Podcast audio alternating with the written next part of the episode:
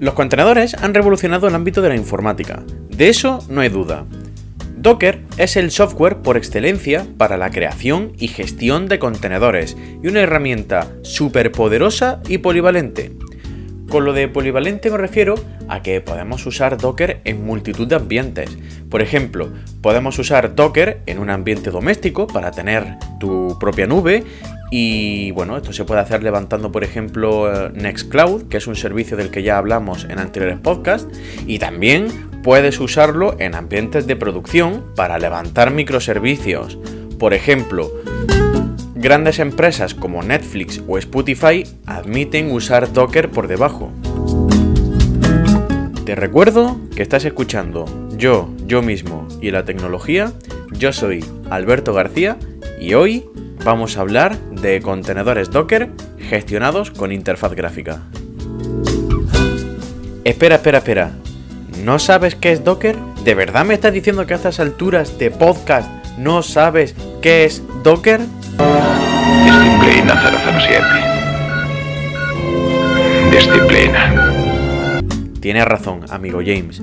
Como dice mi buen amigo Sean Connery interpretando el papel de James Bond en Goldfinger, voy a tener disciplina y no os preocupéis porque yo os explico todas las veces que haga falta lo que es Docker. Docker es un software que permite crear contenedores que compartan el kernel de Linux y meter aplicaciones dentro, de manera que podamos tener muchas aplicaciones distintas, cada una en su respectivo contenedor y con los recursos necesarios. Quiero decirte que tengo varios podcasts hablando de lo que es Docker. Tengo uno en el que explico qué es Docker, sus fundamentos, y luego también tengo otros, pues levantando algunos servicios en Docker y utilizando algunos comandos. Así que si no sabes bien lo que es Docker, te recomiendo que te mires esos podcasts anteriores porque te serán de mucha ayuda. Volviendo al tema, como era de esperar, Docker es una aplicación de terminal y aunque no tardan mucho en hacerte a ella, no dejan de ser comandos con multitud de opciones y te puede llevar años dominar por completo esta interfaz. Para facilitar el uso de dichos contenedores, se han creado varias aplicaciones que nos permiten realizar las acciones pertinentes para levantar, monitorizar y gestionar contenedores Docker de manera gráfica. Existen diferentes aplicaciones con diferentes instalaciones. Por un lado, tenemos las aplicaciones que se hostean en un contenedor y nos proporcionan una interfaz gráfica accesible por web o bien podemos descargar un programa que se conecte al servidor con Docker y realizar las tareas oportunas desde ese mismo programa. Esto quiere decir que tenemos dos maneras de gestionar contenedores Docker de manera gráfica. Existen aplicaciones que se levantan como si fuera un contenedor más y que nos dan un panel web para poder gestionar el resto de contenedores que tengamos en Docker o bien podemos descargarnos un programa que se conectará al demonio de Docker y podremos gestionar esos contenedores con un programa, como se ha hecho de toda la vida. Se instala, ¿vale? Te descargas el instalador, se instala y funcionando. Ahora vamos a hablar de una serie de aplicaciones que a mí me han parecido súper interesantes. En primer lugar tenemos DocStation. DocStation es un software que se descarga y se instala, como se ha hecho toda la live, y nos permite multitud de opciones. Podemos levantar, eliminar o modificar contenedores, además de monitorizar su estado en todo momento. DocStation posee herramientas para la monitorización de los recursos consumidos por Docker como RAM, CPU o red. Además de tener un escáner de puertos para saber cuáles utilizan los contenedores. Para que esta herramienta funcione, no tenemos que tener instalado Docker ni ningún software derivado, aunque sí necesitaremos tener Docker por supuesto y Docker Compose instalado en el servidor donde se encuentren los contenedores. Obviamente, no podríamos tener contenedores si no tenemos un software como Docker. Eso es de cajón. Por ponerte un ejemplo, podrías descargar DocStation en tu Windows y gestionar Docker en un servidor Linux. Instalar la aplicación es muy sencillo y se encuentra disponible para todos los sistemas operativos. En este caso, yo instalaré DocStation en la misma máquina donde tengo Docker solo por comodidad de trabajar en una sola máquina, para la instalación, lo primero es comprobar que tanto Docker como Docker Compose se encuentren instalados en su última versión. realmente podemos comprobar la versión pues con docker-v para ver la versión de Docker y con Docker Compose version para saber la versión de Docker Compose. Además, si queremos saber si Docker está corriendo, podríamos utilizar systemctl espacio status espacio docker. La instalación la realizaré en, eh, en este mismo Ubuntu. Para ello, nos vamos a la página de DocStation y nos descargamos el instalador. El instalador está disponible para todos los sistemas operativos. Podemos descargarlo para Mac, podemos descargarlo para Linux y para Windows. Como la mayoría de gente selecciona Windows, yo, por cambiar un poco, lo voy a hacer en Ubuntu, pero ya os digo que es muy sencillo.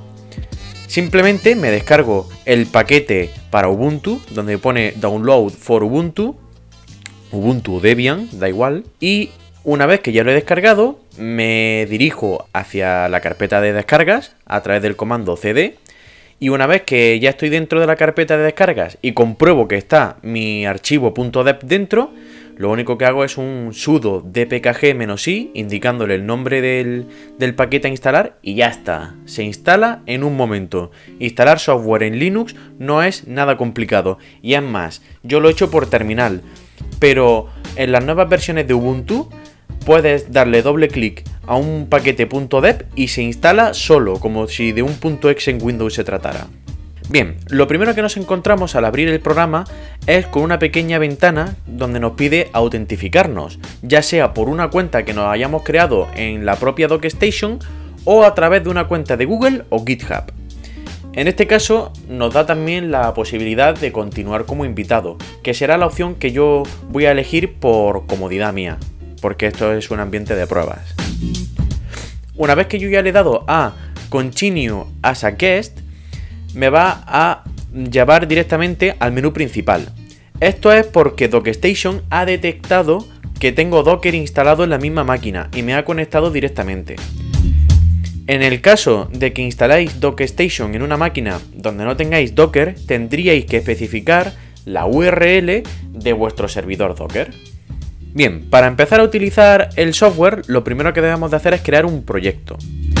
Para ello, nos vamos al botón que pone en grande Add New Project y ahí podremos seleccionar el nombre del proyecto, que yo en las imágenes que os voy dejando en el blog eh, le he puesto prueba por ponerle algo, y luego debéis de seleccionar una ruta donde se va a guardar un fichero Docker Compose. Esta ruta es importante ponerla porque así podréis utilizar ese fichero Docker Compose en cualquier otro servidor Docker. Bien, una vez que ya hemos creado el proyecto, nos va a aparecer a la izquierda un menú con diferentes imágenes de Docker. Esas imágenes que tenemos son las imágenes que más se utilizan, son las imágenes que más pull se han hecho y normalmente son las más utilizadas en ambientes en producción. Una cosa que me ha encantado de DocStation es que además de ofrecernos las imágenes oficiales más destacadas, ¿no? las más usadas, podremos descargar cualquier imagen de Docker Hub. Sí, podremos descargar cualquier imagen de Docker Hub a través de DocStation. Para ello, nos iremos a la parte de abajo y podremos seleccionar en el apartado de buscar, podremos buscar cualquier imagen y la buscará en, Docker Hub. En mi caso, yo tenía aquí una imagen de MySQL, ¿vale? La principal de MySQL, que lo único que he hecho ha sido arrastrarla a la derecha, en el menú donde te, que os he dicho antes, donde te aparecen las, imágenes más usadas, simplemente lo, lo arrastras a la derecha y listo. En el blog os he puesto una situación hipotética en la que levantamos un contenedor con MySQL entonces, lo primero que hago es buscar MySQL en esas imágenes más usadas y, como ya os he dicho, lo arrastro a la derecha. Una vez que lo he arrastrado a la derecha, le doy en Start. Pero el contenedor de MySQL tiene una peculiaridad. Aunque yo le dé a Start, no me corre el contenedor. Eso es porque falta una contraseña para poder acceder al propio software de MySQL y poder gestionar nuestras bases de datos. Este ejemplo lo he puesto para que aprendáis cómo se configura una variable de entorno desde DocStation. Como, como habéis visto, en el, en el, contenedor que he levantado, ese que he desplazado hacia la derecha, tiene el botón de Start y tiene una rueda dentada para hacer configuraciones. Si pinchamos en esa rueda dentada, podremos configurar múltiples apartados del contenedor. En este caso, buscamos el apartado de Environment Variables o variables de entorno. A la izquierda tenemos Variable Key. Esta es la variable que se utiliza en MySQL. Esta es la variable que se utiliza en la aplicación. Y en Variable Value, la parte que está a la derecha, será el valor que queremos que tome esa variable. Para ello le damos en Add Field y ahí tenemos que poner la variable de entorno, todo en mayúscula, mysql barra baja root barra baja password. Esta variable contiene la contraseña del usuario root. Aunque hay más variables que se deberían de configurar, esta es la única variable de entorno que deberemos configurar para que MySQL funcione correctamente. Esto yo lo he hecho, pues para poneros un ejemplo muy básico, tampoco vamos a configurar aquí todas las variables de entorno, pero sí que es verdad que hay más variables que deberíais de configurar si queréis meter un MySQL en un sistema en producción en condiciones. Una vez que pongo MySQL root password y al lado la contraseña que quiero, una vez que ya le dé a start, me aparecerá que el contenedor ya está levantado. Y además aparece arriba a la izquierda una lucecita en verde que me lo indica. Con lo cual ya sé que mi contenedor está ocurriendo y está funcionando de manera perfecta. También, como os he dicho antes, siguiendo un poco con el ejemplo del blog, podemos buscar imágenes disponibles en Docker Hub. Para ello, abajo a la izquierda tenemos el apartado de Search Images. Todo lo que busquemos ahí lo buscará en Docker Hub. Verás que se han quitado todas las imágenes que venían por defecto, estas de más usadas, y nos muestra los resultados de nuestra búsqueda en Docker Hub. En este caso yo he hecho una búsqueda para buscar, válgame la redundancia, Jellyfin, que es un servicio para gestionar películas, series y demás de manera muy intuitiva, la verdad que está muy bien. Pero bueno, volviendo al, al tema que nos concierne hoy, simplemente arrastro Jellyfin a la derecha, como hice con MySQL, lo arrastro a la derecha y ya lo tengo. Volvemos a pulsar el botón de Start y nos aparecerá otra vez arriba a la izquierda la lucecita en verde, que significa que ese contenedor ya se ha levantado correctamente. Es más, si nos vamos a localhost 2.8096, podremos comprobar que efectivamente la imagen de Jellyfin funciona correctamente. Bien, para examinar un poco las herramientas de monitoreo que existen para los contenedores, pues nos dirigimos a la parte superior y pulsamos sobre Stats Monitor. Y ahí tenemos todos los recursos y todos los contenedores que tenemos levantados. En este caso, vemos que tenemos cuatro contenedores en total, dos son pruebas que he hecho y dos son los que tengo levantados que además me lo pone porque tengo el iconito este en verde que me dice que están levantados. Y me dice cuánta CPU están consumiendo y cuánta memoria están consumiendo también. Además de red y otros apartados muy interesantes para la monitorización. También podemos escanear los puertos que están usando las diferentes aplicaciones. En este caso, yo para el contenedor de MySQL entonces me indica que solo tengo el puerto 8096 ocupado, que es el que estaba utilizando Jellyfin. Si hubiera tenido el contenedor de MySQL, pues aquí estaría el puerto de MySQL. O si tengo más contenedores, aquí aparecerán la ID del contenedor, con el nombre del contenedor y el puerto que está ocupando.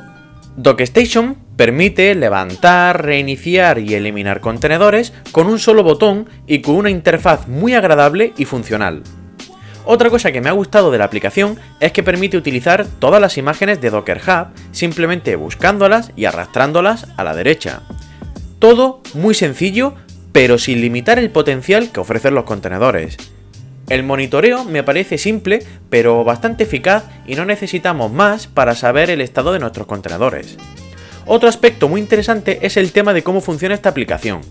DocStation trabaja con Docker Compose, es decir, todo lo que hacemos nosotros con la interfaz gráfica lo traduce a un fichero dockercompose.yaml y lo ejecuta o para usando comandos docker compose.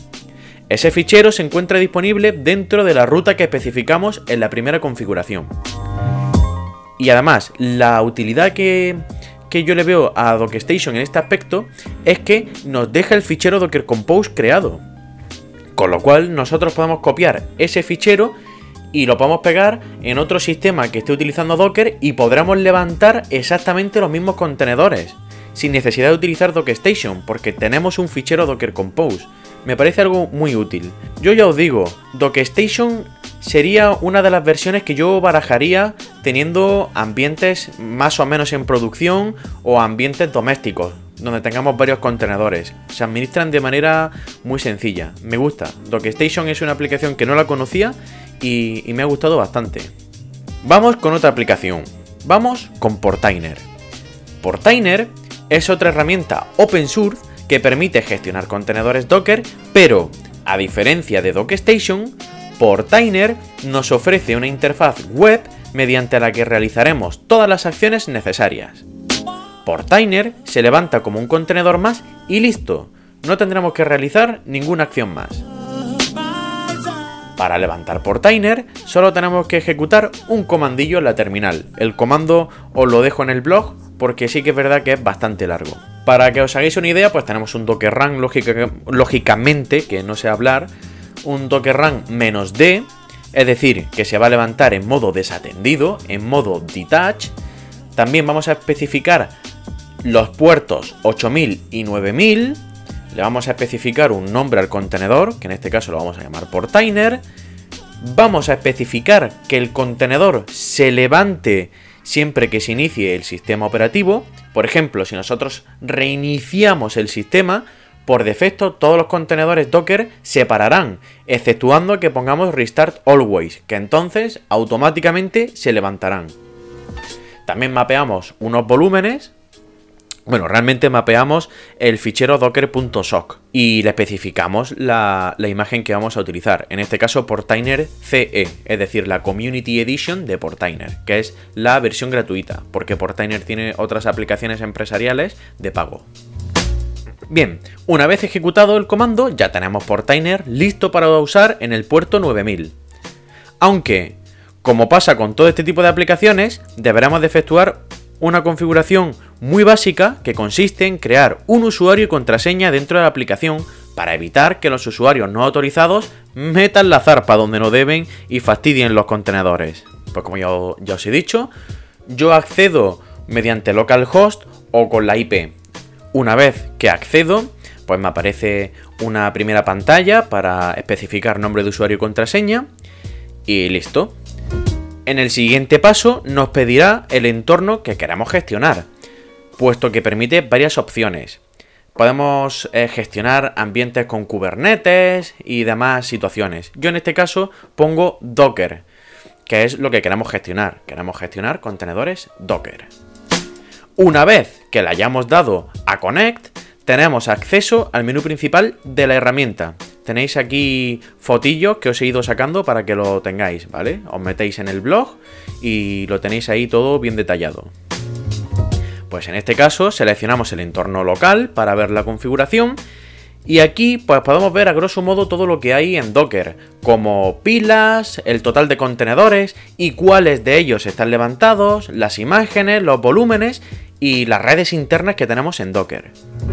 En el panel de la izquierda nos encontramos con diferentes opciones. En primer lugar, tenemos el dashboard, que es la, la pantalla donde nosotros podremos levantar los contenedores de manera más gráfica. Me explico. Aquí pasa como en DocStation. Nos dan una serie de imágenes que son las más usadas y nosotros, a base de clic, podremos levantar cualquiera que nos, que nos ponga ahí. Hay una cosa que no me ha gustado y es que en Portainer, o por lo menos yo no he podido buscar imágenes en Docker Hub, que eso es un aspecto que no me ha gustado mucho. El siguiente apartado que tenemos es el de Stack. Un stack, también llamado pila, permite definir la configuración de un contenedor a través de un único archivo central. Vamos, básicamente lo que hace Docker Compose, que tú a través de un ficherito le especificas todo lo que quieras levantar dentro de un contenedor y los contenedores que quieras levantar, porque con Docker Compose podemos levantar más de un contenedor a la vez. Desde aquí, desde este apartado de stack, pues podemos pegar el contenido del fichero dockercompose.yaml y darle a un botón, no tendremos que estar creando ficheros y ejecutando comandos. Simplemente lo pegamos y listo. Ahora pasamos a la siguiente sección, la de containers. Esta sección no tiene mucho más misterio. Podemos ver el estado de los contenedores y podemos ver y cambiar su configuración. Además, también podremos ver qué contenedores están levantados y cuáles no. El resto de apartados que quedan no tienen mayor importancia. Simplemente podremos listar todas las imágenes que tenemos descargadas, podremos crear y configurar redes, saber los volúmenes que tenemos mapeados o llevar un registro con todos los eventos que ocurren con respecto a Docker. Portainer me parece una magnífica solución para gestionar Docker sin usar comandos. La interfaz me parece de lo más intuitiva, fácil y completa. Todo está donde tiene que estar. Si pinchas, por ejemplo, en un contenedor, lo primero que te aparece son las opciones de iniciar, parar, matar, etc. Matar el contenedor, ¿eh? No penséis mal. Son las más habituales y están ubicadas en un sitio visible. Luego, cada apartado dentro del contenedor está bien diferenciado del resto y es muy fácil cambiar algún parámetro. También me gusta mucho la facilidad con la que se levantan contenedores a través de Docker Compose. Simplemente creas un stack, pegas el contenido del fichero, configuras lo que quieras y listo. Le das a un botón y en unos pocos segundos ya tienes la aplicación funcionando. Además, te avisa si te has equivocado al escribir algo. Algo muy útil sabiendo que utilizamos ficheros YAML muy sensibles, donde un espacio de más o una coma provoca un fallo de lectura y deja inservible dicho fichero.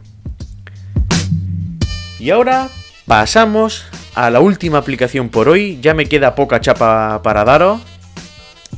Vamos a hablar de Yach. Yach, Y-A-C-H-T, es una de las opciones más nuevas, pero no por ello menos importante. Es otro gestor de contenedores autohosteado, es decir, que se levanta en un contenedor Docker y que permite gestionar el resto de contenedores como lo hace Portainer. Tiene una interfaz más simple pero igual de potente que el resto. Se instala con dos comandos. Primero creamos el volumen Yach y luego ejecutamos un comando docker run que es muy parecido al de Portainer. Utilizamos "-d para que se quede en modo desatendido y nos devuelva la terminal. Mapearemos el puerto 8000. Como os habéis dado cuenta, tanto Yach como Portainer utilizan el mismo puerto, así que si queréis utilizar los dos a la vez, tendréis que cambiar el puerto a uno de ellos. También configura aquí volúmenes con menos "-v", configura volúmenes, es lo mismo que Portainer, mapea docker.sock y listo, le especificamos la imagen, que en este caso es self-hosted pro barra yach y listo. Se nos levantaría la aplicación. Accedemos por el puerto 8000 y nos pasa lo mismo que en Portainer.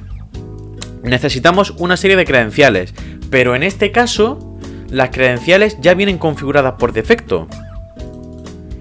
Ni que decir tiene que estas credenciales han de ser cambiadas inmediatamente para evitar problemas de seguridad, ya que las credenciales están de manera pública, ¿vale? En la documentación de Jazz vienen las credenciales con las que accedes, con lo cual cuando levantamos este servicio, lo primero que debemos de hacer es cambiar las credenciales para evitar problemas de seguridad.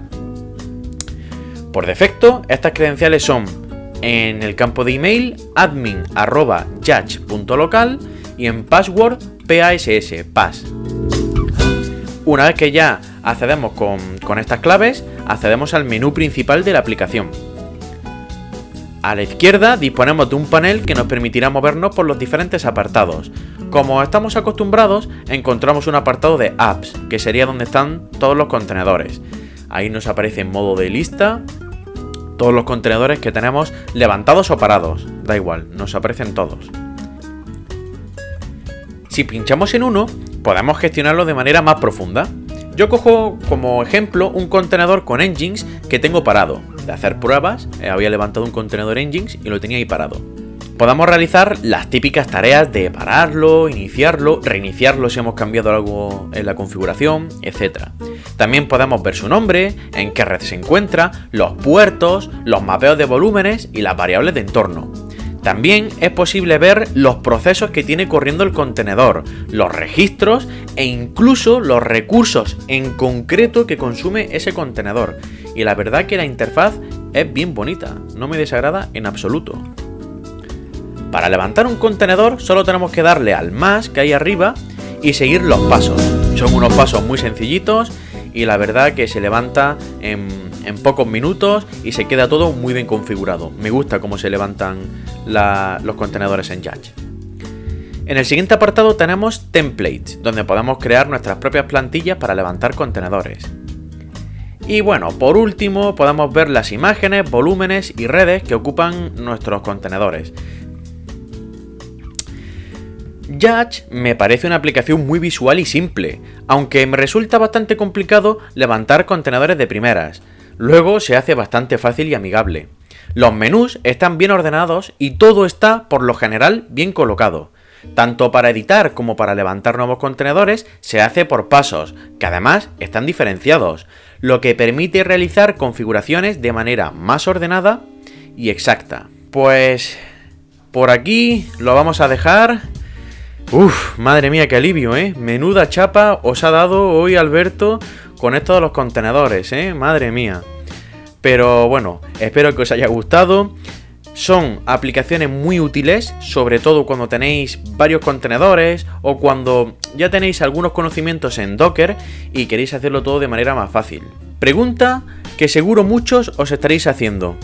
¿Hace falta saber de Docker para utilizar estas aplicaciones? No, pero es muy recomendable, porque si te acostumbras a trabajar con la terminal de Docker, cuando te pasas a la interfaz gráfica, lo tienes chupado para, gestionar los contenedores. Porque ya sabes cómo funcionan las variables de entorno, cómo se marcan, qué es un Docker Compose, cómo se levanta, lo sabes todo. Entonces te facilita muchísimo, muchísimo, muchísimo la tarea de administración.